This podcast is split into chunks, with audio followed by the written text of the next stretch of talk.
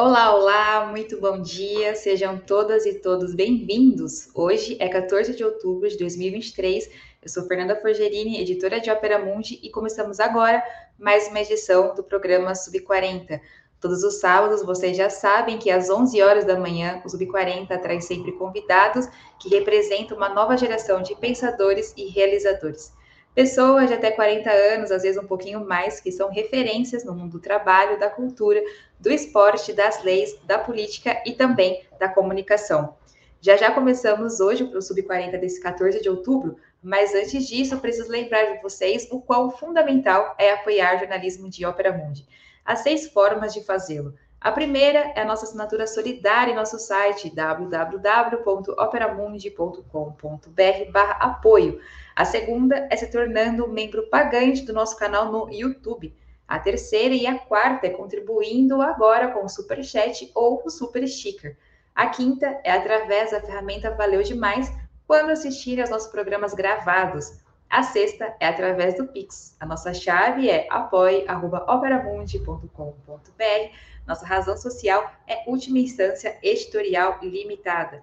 A mais eficaz de todas as armas contra as fake news é o jornalismo de qualidade.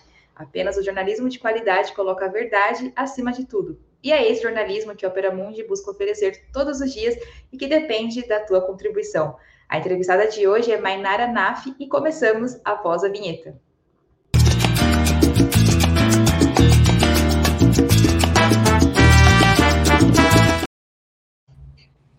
Olá, Mainara, bom dia, tudo bem? Obrigada pela sua participação aqui no Sub40. Obrigada pelo convite, um prazer estar aqui com vocês.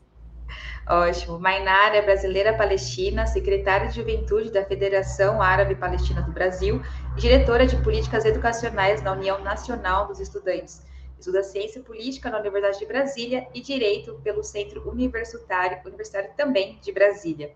Mainara, te agradeço mais uma vez pela sua participação aqui no Sub40. E a gente tem o costume de começar o programa perguntando, é, para a gente iniciar nossa conversa, saber um pouco mais de você, de onde você veio, como você veio parar aqui no Sub40. Bem, eu, eu me chamo Mainara, como foi dito.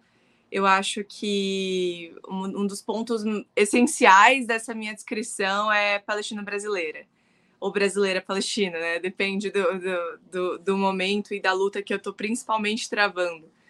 É, eu acho que hoje, nessa data, cabe falar que eu sou palestina brasileira. É, a minha família é uma família refugiada de, da Cisjordânia.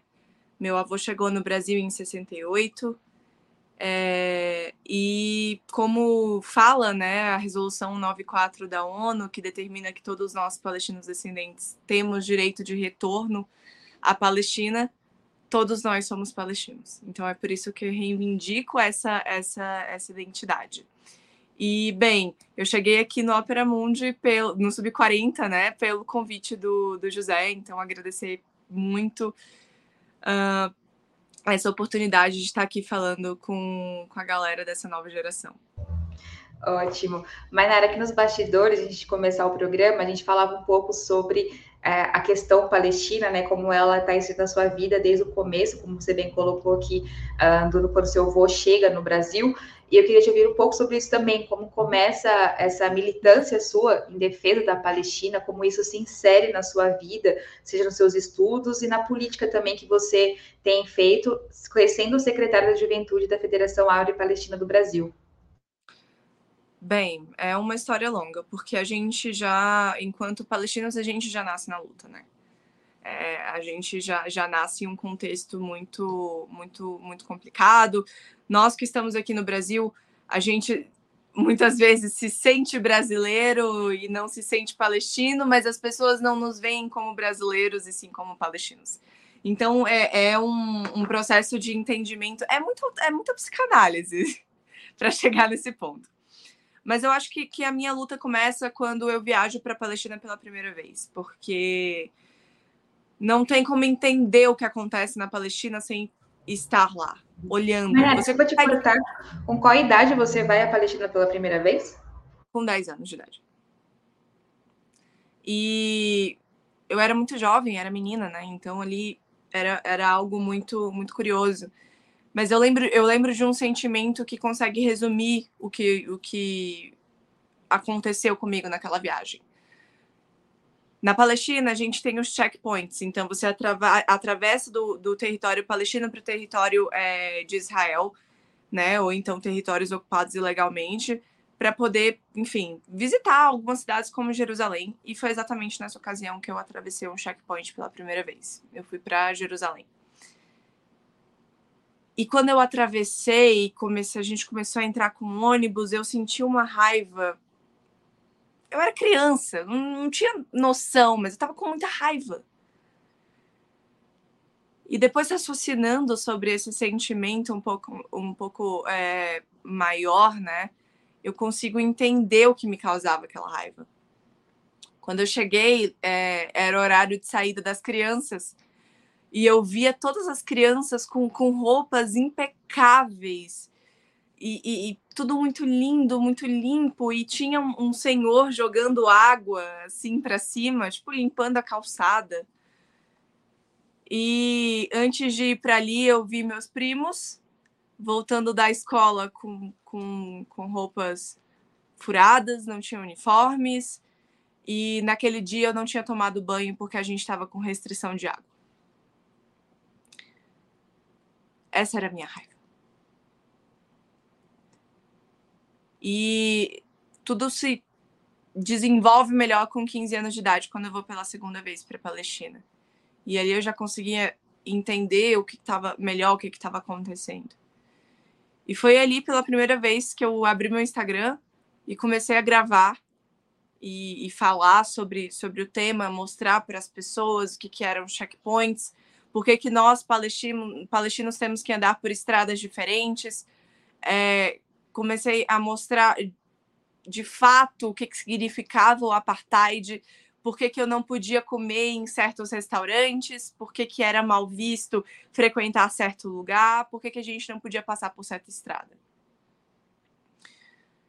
Bem, e assim que eu cheguei no Brasil, eu comecei a, a encampar uma luta aqui, principalmente na, no, no retorno né, da, da existência de, da juventude palestina. E, enfim, com 16 anos eu já estava num, num, posto de dirigente do, do, da juventude do Centro-Oeste aqui no Brasil. Então, foi muita, muita, muita responsabilidade muito cedo e é assim que essa luta, que essa luta começa, né?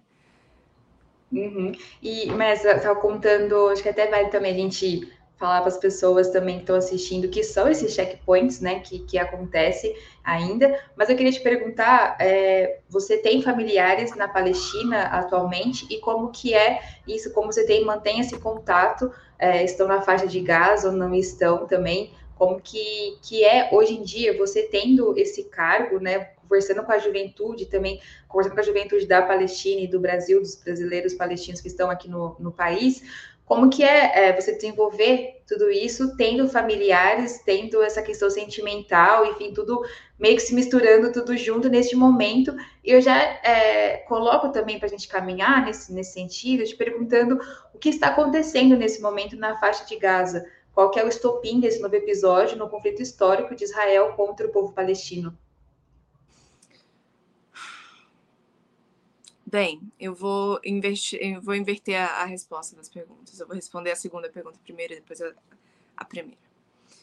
É, Para a gente começar a falar sobre, isso, sobre esse tema, é preciso a gente ter algumas compreensões. O povo palestino vive há 76 anos sobre um regime colonial. Nós somos colônia há 76 anos. Na verdade, um pouco mais que isso. Mas antes nós éramos uma colônia inglesa e hoje nós somos uma colônia de Israel.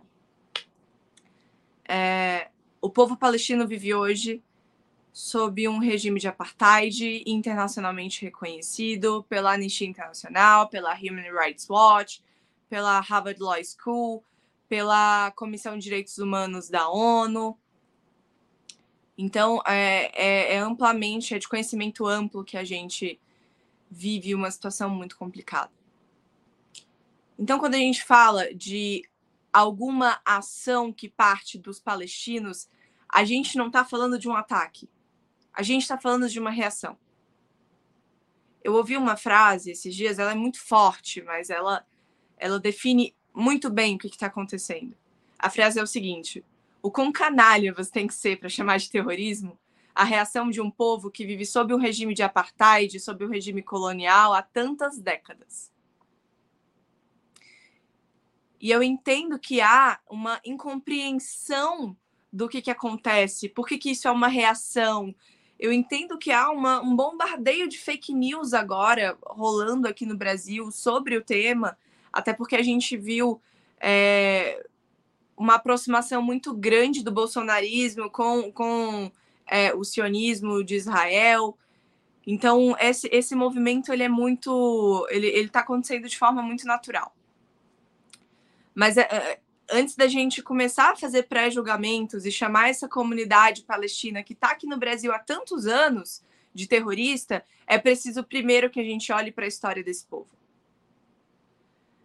Bem, é, eu luto na causa palestina porque eu digo que eu não conseguiria deitar a cabeça no travesseiro à noite em paz sem estar fazendo isso. Eu não luto não, eu não luto apenas pela Palestina e pelos palestinos, eu luto pela minha história. Eu luto pela minha ancestralidade. Eu luto por centenas de anos que minha família ocupa a mesma casa na Palestina, colhe as mesmas oliveiras, os mesmos pés, faz o azeite, cultiva essa cultura há tantos e tantos anos. Então a minha luta é não só pela sobrevivência da minha família, pela sobrevivência dos meus parentes. É pela sobrevivência da minha cultura, da minha ancestralidade, pela sobrevivência do povo que monta a primeira a primeira cidade do mundo, que é Jericó. Isso não pode ser apagado. Hoje, a relação que eu tenho é, com, com a minha família, ela é de de medo e ao mesmo tempo de necessidade sobre, esse, sobre a minha militância. Porque há um medo que haja retaliação. Há um medo quando a gente abre o jornal e a Mainara está na Globo News falando alguma coisa. Há um medo de que, de certa forma, a minha família seja atacada lá ou eu seja atacada aqui. Mas é preciso ser feito. É preciso que a nossa voz ecoe, que as pessoas consigam entender o que está acontecendo, narrado não só de um, um lado apenas, de um pedacinho da narrativa muito pequena, mas consigam entender a situação no macro. O que, que leva a isso tudo? O que está acontecendo?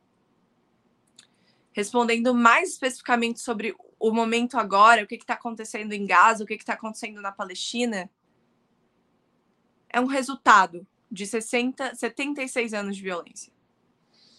É um resultado de 76 anos de ocupação ilegal. É um resultado de 76 anos de prisão arbitrária, de mortes, de bombardeios. Isso que vocês estão vendo na tela é um checkpoint. Imagina você ter que passar todos os dias por isso. Todos os dias. É resultado de 76 anos de humilhação. E não defendo aqui nenhum tipo de violência, mas defendo o direito à autodefesa e defendo o direito à autodeterminação do meu povo. É, perfeito. É, Mainara, eu acho que nesse sentido da autodeterminação do povo, uma, uma, uma, dúvida que surge, às vezes, é qual o papel do Hamas e também da Autoridade Nacional Palestina na luta da Palestina, né, do povo palestino como cada um age, o que cada um defende, né? E eu também, junto com essa pergunta, como os palestinos eles respaldam esses dois grupos? Tá.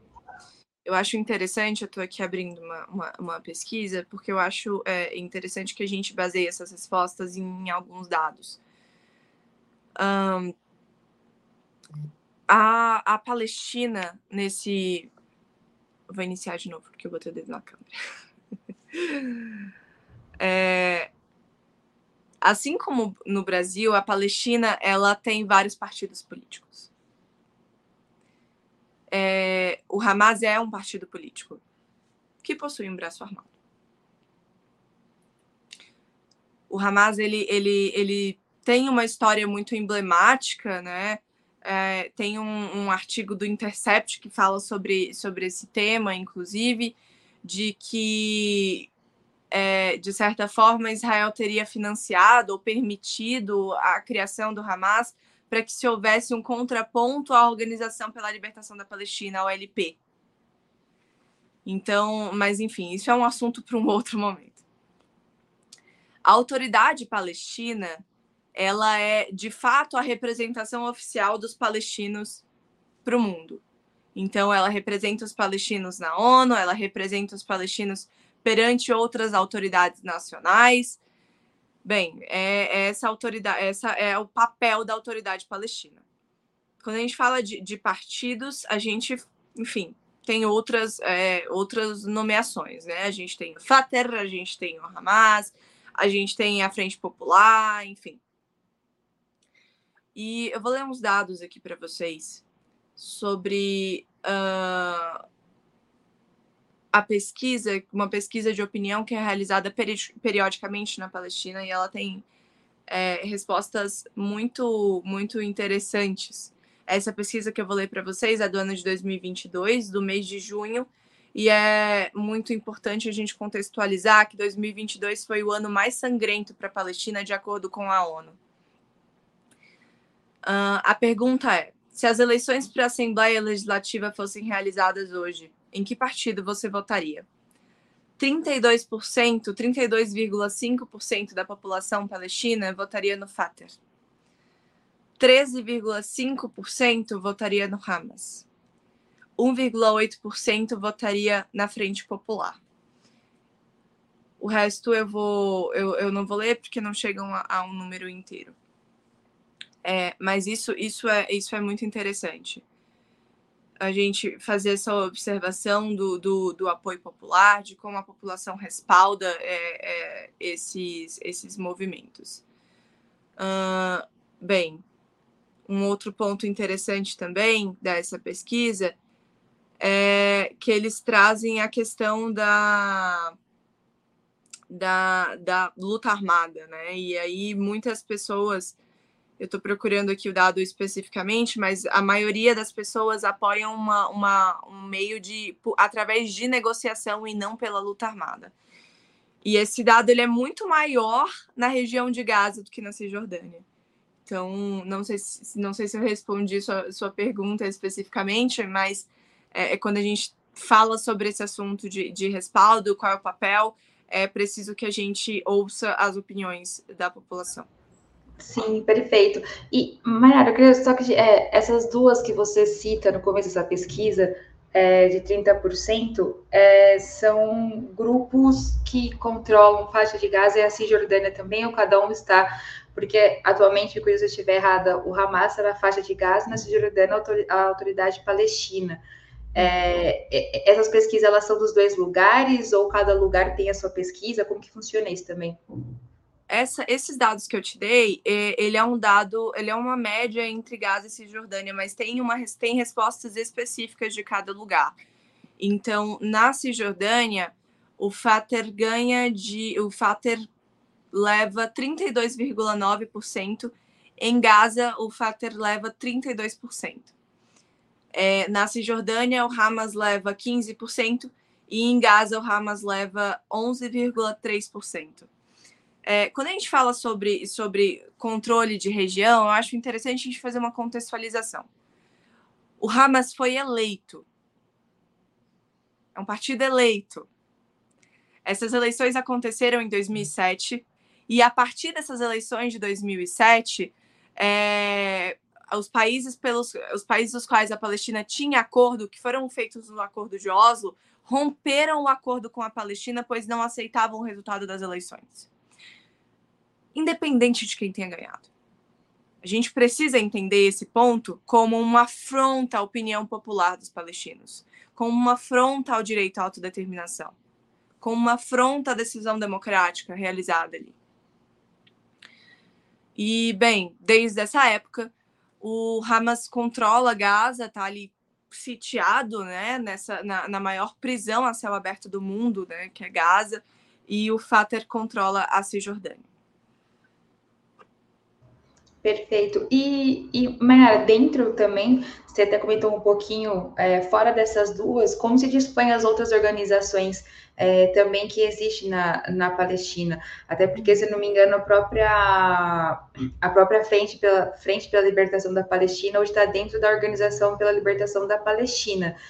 E eu te perguntei, juntando com uma outra já pergunta, eu queria também te ouvir sobre como é a relação da esquerda israelense com os movimentos de libertação da Palestina. Existe essa relação, existe esse movimento de esquerda que, que enfim, buscam sim ir contra o Estado sionista, contra esse avanço ilegal de Israel e que apoiam esse movimento de libertação da Palestina. Queria te ouvir sobre esses dois pontos, como essas coisas elas se interagem entre si. Vamos falar um pouco sobre a história? é, Para a gente responder essa pergunta, quem funda Israel são os trabalhistas ingleses. Então a esquerda está profundamente relacionada com a história de Israel. Os piores governos que nós tivemos na Palestina, em Israel antes do Netanyahu, porque esse não tem, não tem comparação mas antes do Netanyahu, os governos mais sangrentos que nós tivemos foi da esquerda.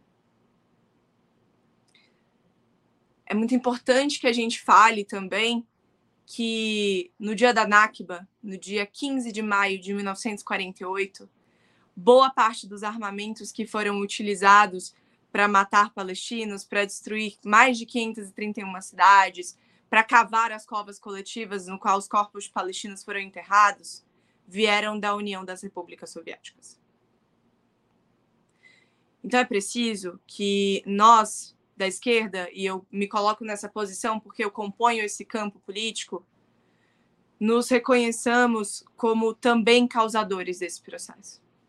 Entendamos os nossos erros históricos. E entendamos que o nosso compromisso é com as causas humanitárias.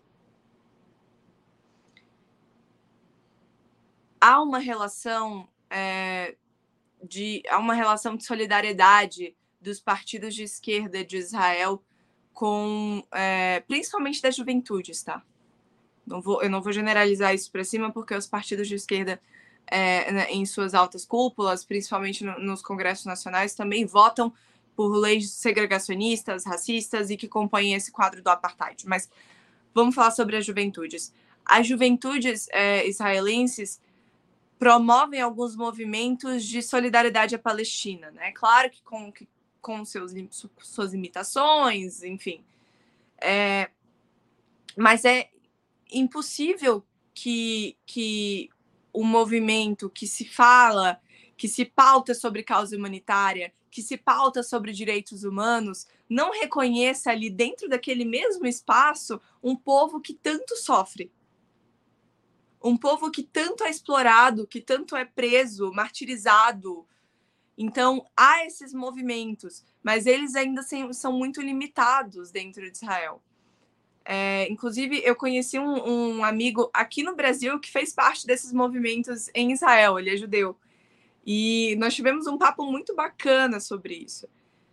E é muito importante que esses movimentos tenham mais é, voz e tenham mais representatividade em Israel, porque de fato não tem como ignorar o que acontece na, tua, na casa que fica do lado da tua. Sim, e Maynara, nesse ainda pegando, eu gostaria de entender também como que você é secretária da Juventude da FEPAL, né, Federação Árabe Palestina do Brasil. Eu queria entender o que, que é essa fundação e pegando esse, esse gancho de juventude, por que, que essa juventude luta? Eu gostaria de entender, para você também contar é, para os espectadores um pouco dessa, desse trabalho, né? O que, que a federação, e principalmente que a federação tem é, nas redes sociais, por conta dessa ofensiva de sábado, né, no dia 7 de outubro, a, as redes da FEPAL estão movimentadas, tentando colocar contexto histórico, tentando trazer um outro lado, para também que as pessoas tenham conhecimento. Me conta um pouco sobre como que é a federação e também o que, que essa juventude tem buscado aí se mostrar e estar tá nessa luta palestina. A Federação Árabe Palestina do Brasil, ela é o órgão máximo de representação da, da comunidade diaspórica aqui no Brasil. Então, é, é, aqui no Brasil existem muitos grupos de solidariedade à Palestina. Nós somos um grupo de palestinos. Então, é, é uma, uma sociedade, é uma, uma, uma instituição fundada sobre valores democráticos. A gente, a gente se reúne periodicamente para fazer congressos, eleger, eleger sua diretoria democraticamente e representar os interesses da comunidade palestina aqui no Brasil. Comunidade essa que é grande, a última pesquisa é de antes da pandemia, contava com pouco mais de 100 mil pessoas, mas hoje a gente já é, entende que esse número ultrapassa os 200 mil. É, a nossa, nossa, nosso papel principal diante a comunidade é evitar que durante esses processos tão complicados que a gente está passando, que nós não passemos de vizinhos, amigos, colegas para terroristas. A mídia, é, a mídia que foca num discurso hegemônico voltado para Israel e o que somente acontece em Israel é, é, muito injusta, não só com os palestinos que estão na Palestina, mas também com a diáspora que constrói esse país, que constrói a história desse país. É, muitos de nós palestinos refugiados chegaram no Brasil e tomaram a profissão de mascates. A gente é, é tinha aquela função de levar o comércio da grande cidade para cidades de interior e fazer essa integração regional, esse assunto que está tão em alto agora, né? A gente faz isso há muito tempo. Então, é, é preciso que a comunidade aqui no Brasil não ouça apenas um lado da história, mas ouça também seus vizinhos, seus amigos, o dono da loja que você compra roupa, o dono do mercadinho que você compra o lanche da criança, do seu filho todo dia de manhã. Nós somos essas pessoas. Nós estamos aqui e nós compomos também a população brasileira, a população desse país que acolheu a gente, que nos acolhe. Perfeito. E Marnarina, em relação à, à questão da juventude dentro da federação, queria te ouvir também, por conta que, enfim, utilizando essa questão das redes também, como que vocês se inserem, até, por exemplo, assim, você faz universidade, enfim, uhum. como que isso também dialoga com o movimento político do Brasil? Bem, eu, eu atualmente estou compondo alguns movimentos, né? Como dito anteriormente, eu sou secretária, é, eu sou diretora de políticas educacionais da União Nacional dos Estudantes, e tudo isso vem de uma, de uma, de uma construção política também para esse país. Eu acho que a principal função da juventude palestina hoje parece algo trivial que eu vou falar, e, e muito simples, mas eu vou explicar melhor é se entender enquanto palestino. É um processo muito complicado você nascer, crescer, viver num país e se reconhecer como cidadão de um outro país. Por que, que a gente faz esse movimento aqui?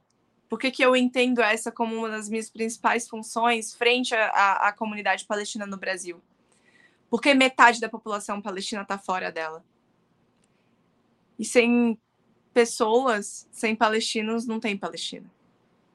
Então é preciso que nós, da comunidade diaspórica, consigamos nos compreender enquanto palestinos, nos movimentar enquanto palestinos, nos portar enquanto palestinos, militar enquanto palestinos. Essa também é a função da juventude aqui no Brasil. E uma coisa interessante é que a juventude tem o dom de fazer é conseguir mobilizar as coisas. Hoje a gente tem jovens em frente à comunicação da FEPAL. Hoje nós estamos na linha de frente dessa, dessa mobilização. Então, a juventude tem essa, esse poder, a juventude tem essa potência de conseguir fazer essa integração com a comunidade brasileira, não apenas por se entender brasileiro, mas num processo de se entender palestino. Perfeito, Mainar. E, eu queria te perguntar, entrando numa questão até política também, como que você, tanto Mainara, né, mas como também secretária de Juventude da FEPAL, é, como você enxerga o, direito e a comunidade internacional no sentido uh, em relação à Palestina? o direito da comunidade internacional, eles falharam é, em relação à luta palestina, à causa palestina, na sua opinião? Gostaria de ouvir sobre essa avaliação. É, é uma pergunta muito perspicaz essa. Desde a primeira resolução da ONU, desde a primeira resolução da ONU, Israel não respeita o direito internacional. A resolução 181 da ONU, que recomendava a partilha da Palestina, nunca falou sobre matar os palestinos e tirar eles da terra. Foi a primeira coisa que aconteceu. Naquele mesmo ano, em 1948, percebendo o erro, a ONU manda uma pessoa para a Palestina para averiguar o que estava acontecendo. E quando essa pessoa chega em Israel, falam para ele: tá tudo lindo, tá tudo ótimo. Quando essa pessoa vai para a Palestina, falam: não tá tudo lindo, não tá tudo ótimo. Olha a quantidade de pessoas que a gente tem aqui morando na rua. As pessoas perderam suas casas. E aí que nasce a resolução 184, 194 da ONU, que garante o direito de retorno aos palestinos. É interessante falar que esse enviado da ONU para a Palestina foi assassinado. Tamanha gravidade da situação. Então, desde 1948, o ano da autoproclamação de Israel, a Palestina é agredida ilegalmente. Esse, esses mapas que são mostrados da, da, do, da proporção que a ocupação foi tomando são extraordinários, porque a gente para e pensa como que a gente deixou isso aqui acontecer. Como é que a gente foi chegar nesse ponto? Como é que a gente tem hoje mais de 6 milhões de refugiados palestinos espalhados pelo mundo? Como que a gente tem aqui no Brasil o primeiro caso de uma pessoa apátrida? Aqui do Brasil é de uma palestina. Como que a gente está deixando uma prisão a céu aberto que tem 41 quilômetros de extensão por 10 de largura, com 2 milhões de pessoas ali dentro? e que nesse momento estão sem água, sem luz, sem insumo, estão sem comida. Eu não acho que o direito internacional tem apenas falhado com a Palestina. Ele falha com a história de todo mundo. Ele fala, falha com a história do meu avô, falha com a história da minha família, fala, falha com a história de tantos outros, falha com a história do Folk Bernadotte, que foi assassinado, foi enviado da ONU assassinado. Como que a gente tem um país em pleno século XXI e aí a gente olha para trás, vê os acordos de Westfália e, e o nascimento do, do, do direito internacional e hoje a gente tem um país que não respeita nenhuma resolução. Por que que isso está acontecendo? Então, é, um, um, um, é uma, uma, uma reflexão que não só o direito internacional, não só os chefes de Estado têm que fazer. Todos nós temos que fazer. Porque durante 76 anos, a gente está sendo massacrado com a anuência do mundo. E esse peso a história vai levar. Então, eu vou fazer aqui um convite que eu fiz é, essa semana na minha universidade. Não fiquem calados diante do nosso massacre. Uhum. Sim, é, até, mas nesse sentido, eu queria também te perguntar, indo, olhando para essa questão da política, é, até a gente mostrou aqui durante a transmissão o Instagram da FEPAL, quando vocês separam ali é, o posicionamento do presidente Lula é, na ONU, falando sobre a própria Palestina, o governo tem defendido a questão dos dois estados, né, para que está na hora disso de fato acontecer. E eu te pergunto o que você tem avaliado do governo Lula é, nesse aspecto, olhando também para a situação do governo Lula é, em relação a essa ofensiva que aconteceu no dia 7 de outubro, como que foi a resposta do governo nesse sentido, mas, e aí eu já te pergunto, encaixando nessa, na sua visão, a resolução para isso é os dois estados ainda, ou até os dois estados não fazem sentido no momento que estamos e é necessário algo para além dos dois estados? É, eu, para falar do, do, governo, eu, eu fico. Eu fico feliz, para ser bem honesta, porque nos últimos anos é, a gente passou por algo muito complexo durante o, o governo Bolsonaro, durante o governo Temer, após o golpe da Dilma, a gente veio acompanhando uma realidade do Brasil muito sombria em relação à Palestina. O Brasil, em 2011, faz seu primeiro acordo de comércio né, militar com Israel, mas em 2016 isso se intensifica de uma maneira avassaladora. Isso significa que não apenas o Brasil exportava violência, mandava soldados para poder treinar é, o soldado, o, o, exército israelense, mas também trazia o exército israelense para treinar as forças do BOP aqui no Brasil.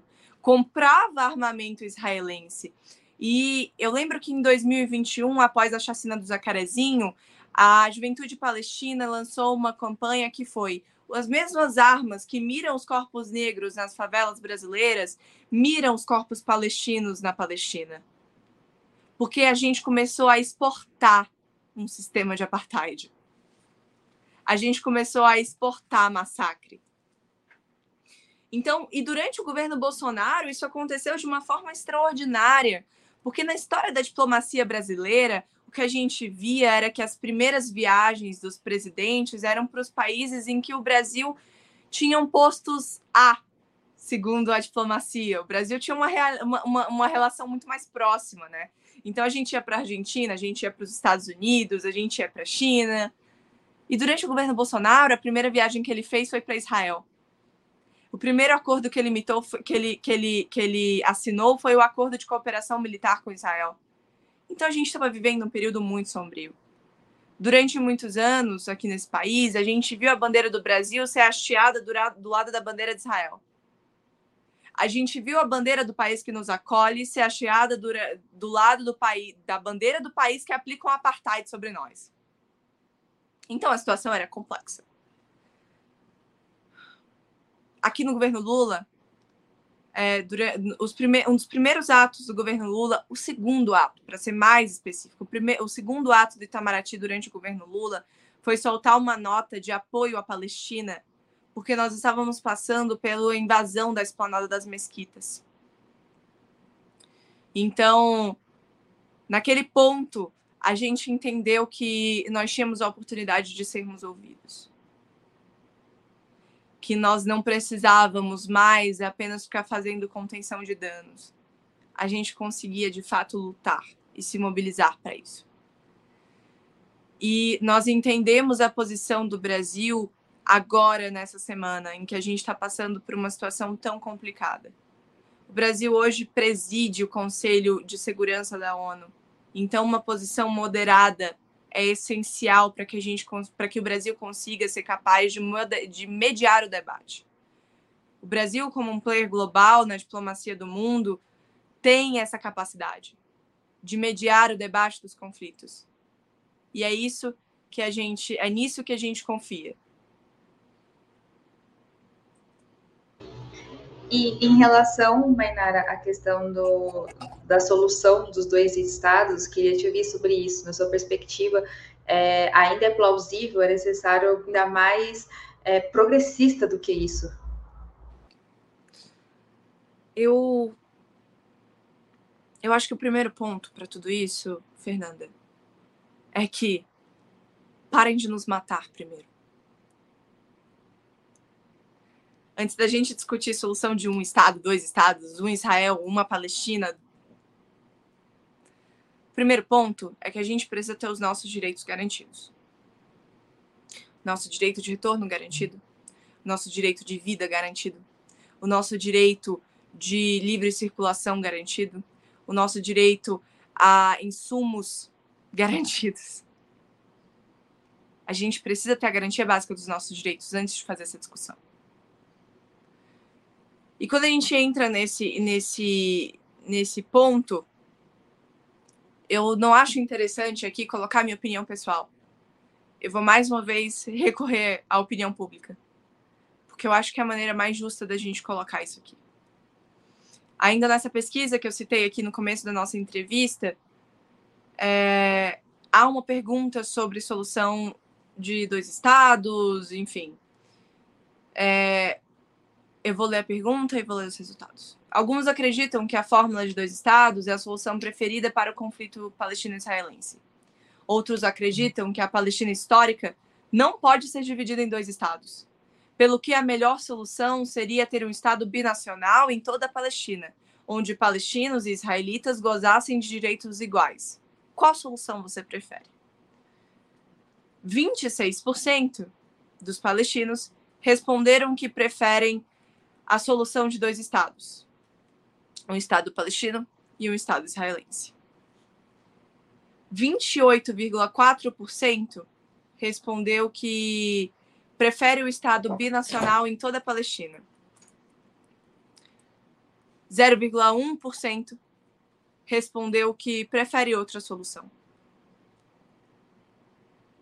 19,3% respondeu que não há solução. 22,8% respondeu que quer um Estado palestino. Detalhe: essa opção do Estado palestino não fazia parte das opções lidas aos entrevistados. Então, 22% falaram por fora dessas opções dadas que preferiam um Estado palestino. Bem, eu acho um resultado muito emblemático. É, a gente tem uma situação que é preciso de muita ponderação para que a gente fale sobre solução de um Estado, dois Estados. Por isso que, antes disso, é, é preciso discutir a garantia dos nossos direitos.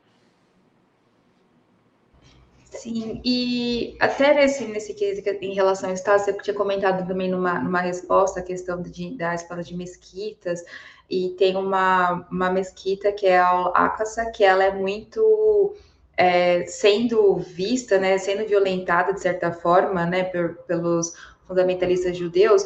E eu queria te fazer uma pergunta, Mary, dessa crescência, essa aparente crescida de uma aproximação do sionismo judeu e o suposto sionismo evangélico, uh, a partir desses protestos, né, também de projetos também de construção de um terceiro templo, enfim, que poderia implicar na destruição dessa mesquita que eu comentei. Como que você avalia isso, olhando, você está no Brasil e temos aqui um aumento uh, de setores evangélicos brasileiros, você colocou muito bem a questão do governo Bolsonaro que resgatou isso em relação a Jerusalém, enfim, que queria que Jerusalém fosse a capital né, de, de Israel à época. É, como você tem olhado para isso e como isso influencia é, na dificuldade da luta palestina também de manter ali sua história nesse sentido? Bem, é, essa empreitada da derrubada de Al-Aqsa, ela faz parte do, do projeto sionista muito antes de muito antes da própria autoproclamação do Estado judeu, né, em 1948. Para isso, basta a gente relembrar a revolta de Al-Burak em 1929. Mas essa, essa ideia, ela se coaduna agora no movimento Monte do Templo, né, que é uma dobradinha do sionismo é, judeu com o sionismo cristão. Bem, eu acho que quando a gente fala de Al-Aqsa, a gente precisa falar de qual a importância de Al-Aqsa. O que é Al-Aqsa? Al-Aqsa é essa mesquita principal que fica ali na esplanada das mesquitas. É a terceira obra arquitetônica islâmica mais relevante para o mundo islâmico e fica apenas atrás, de, apenas atrás de Medina e Meca. E é muito interessante a gente observar que quando a gente fala de derrubar uma obra dessa, a gente está colocando uma religião sobre a outra. Quando a gente fala da Palestina, a gente está falando do berço das religiões é, monoteístas, religiões abrâmicas, como preferirem. E por que que uma tem superioridade sobre a outra? É interessante a gente abordar um dado de que o islamismo é o que mais cresce, a religião que mais cresce hoje no mundo. O islamismo hoje possui cerca de 1,6 bilhões de, de muçulmanos só na América Latina. É muita gente. E isso porque a gente nem está falando de país árabe. Então, como é que você vai inviabilizar essa população gigantesca? Qual é a intenção real de fazer isso? é apagar a nossa história, é botar uma religião sobre a outra, é, é falar que uma, uma importa mais que a outra. É, é muito interessante observar esses pontos, né? Isso é uma perspectiva supremacista. É uma perspectiva supremacista. Eu acho que isso fica muito claro quando a gente vai supor o contrário, né? Imagina se os muçulmanos querem derrubar o muro das lamentações. Quão absurdo sou essa ideia? Isso seria aceito ou a menos discutido? Por que, que a derrubada de Al-Aqsa está sendo discutida? Tamanho absurdo dessa cogitação. Mainara, a gente está quase caminhando aqui para o final do nosso 40 de hoje. E uma das coisas que também chamaram atenção nessa, nessa nova ofensiva do, do Hamas, também da, da, resposta de Israel, que também está incessante os ataques, é, para alguns analistas, uma possível entrada no conflito do Hezbollah poderia mudar essa dinâmica e também a aproximação com o Irã. Eu queria que você contasse isso, pudesse falar um pouco para a gente um pouquinho dessa história também desses, do, de, desses dois né, lados com a luta palestina, mas muito mais ligado ao Hamas, né? É, como que se desenvolve e também isso mudaria a dinâmica é, do conflito?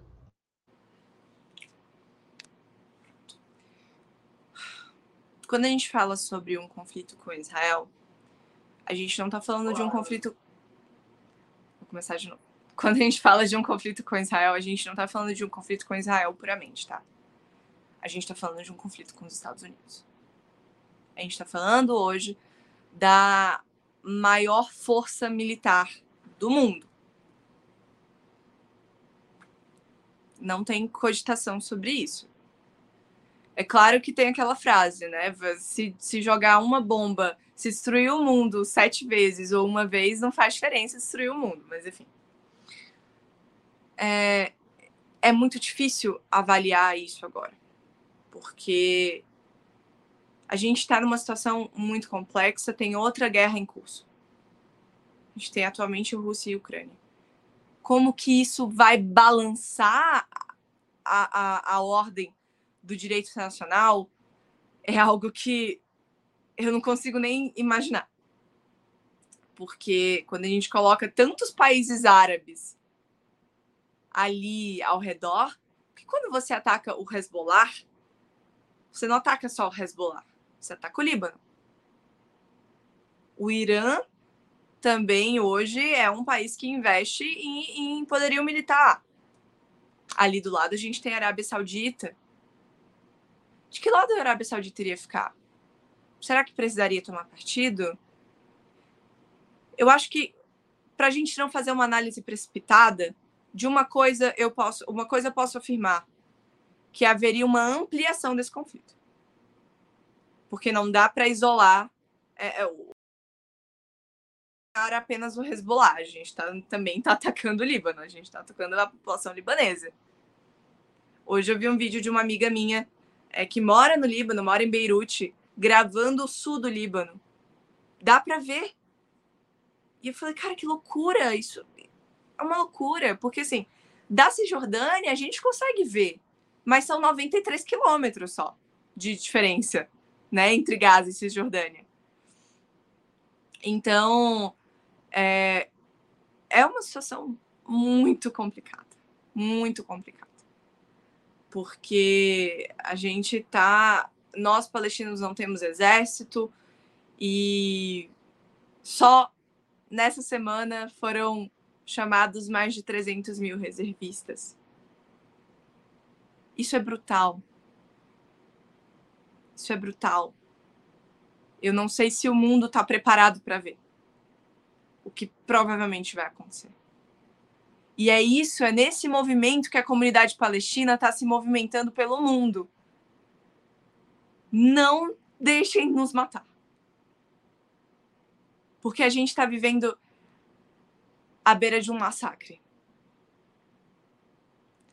Não carreguemos esse peso. Porque a população palestina está sem perspectivas. O que nos assola agora é um, é um sentimento de, de desespero. Porque a gente não sabe qual é o futuro. Eu não sei se amanhã minha família vai estar viva.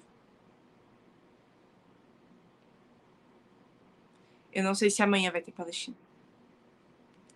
Eu não sei se amanhã eu vou ter. É, eu, eu vou poder mostrar a foto da minha casa, falando: olha, faz 400 anos que a gente mora aqui nessa casa. Olha que legal. Eu não sei se vai ter casa. É com essa realidade que a gente está vivendo agora. E o mundo precisa entender isso.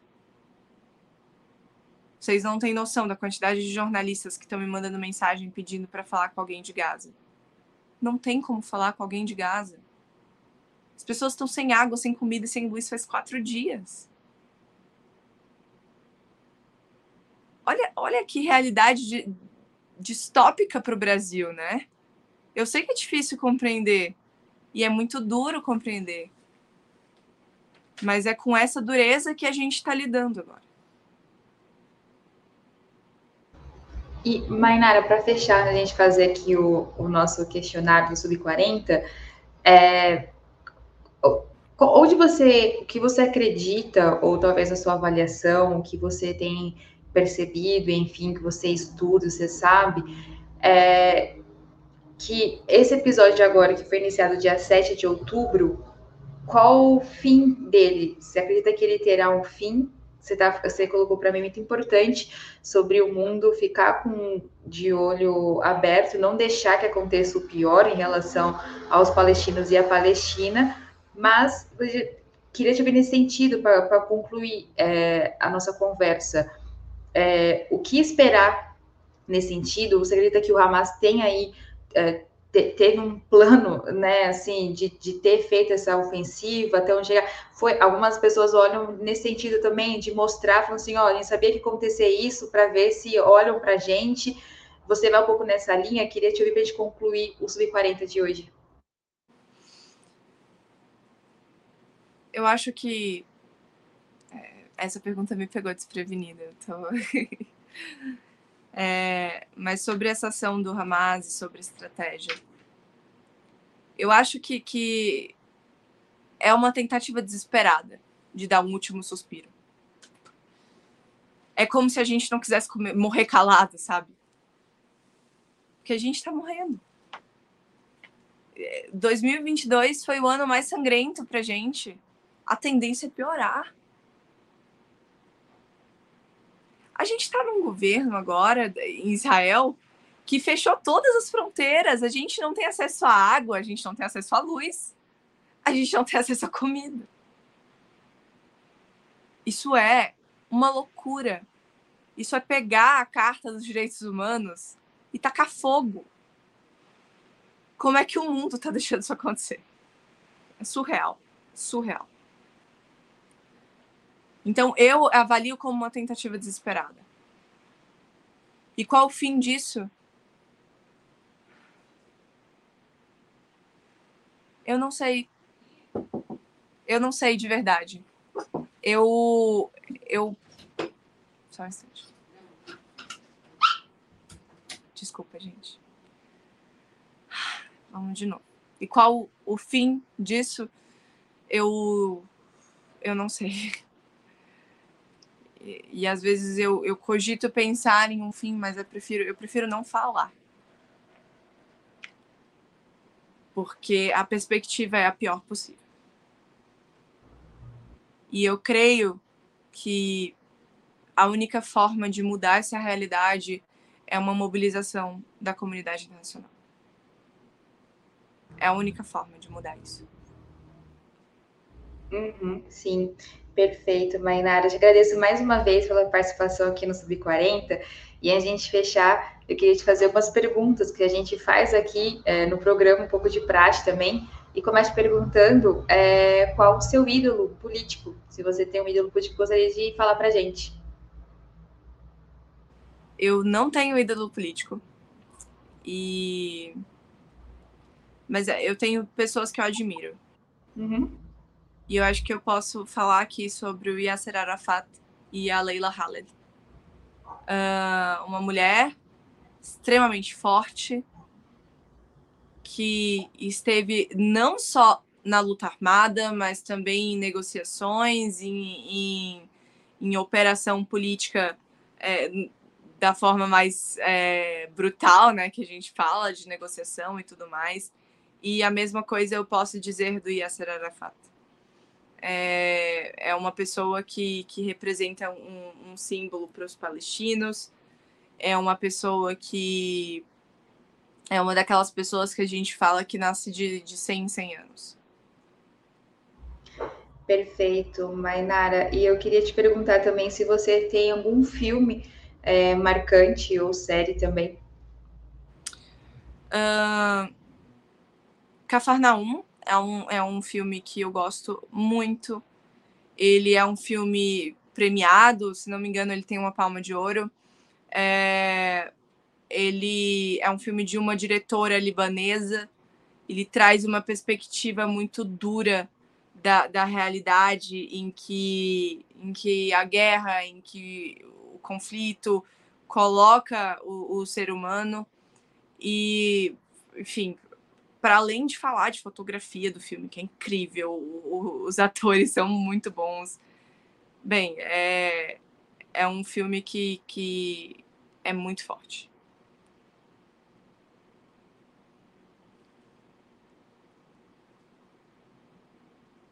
Eita, eu acho que a Fê caiu.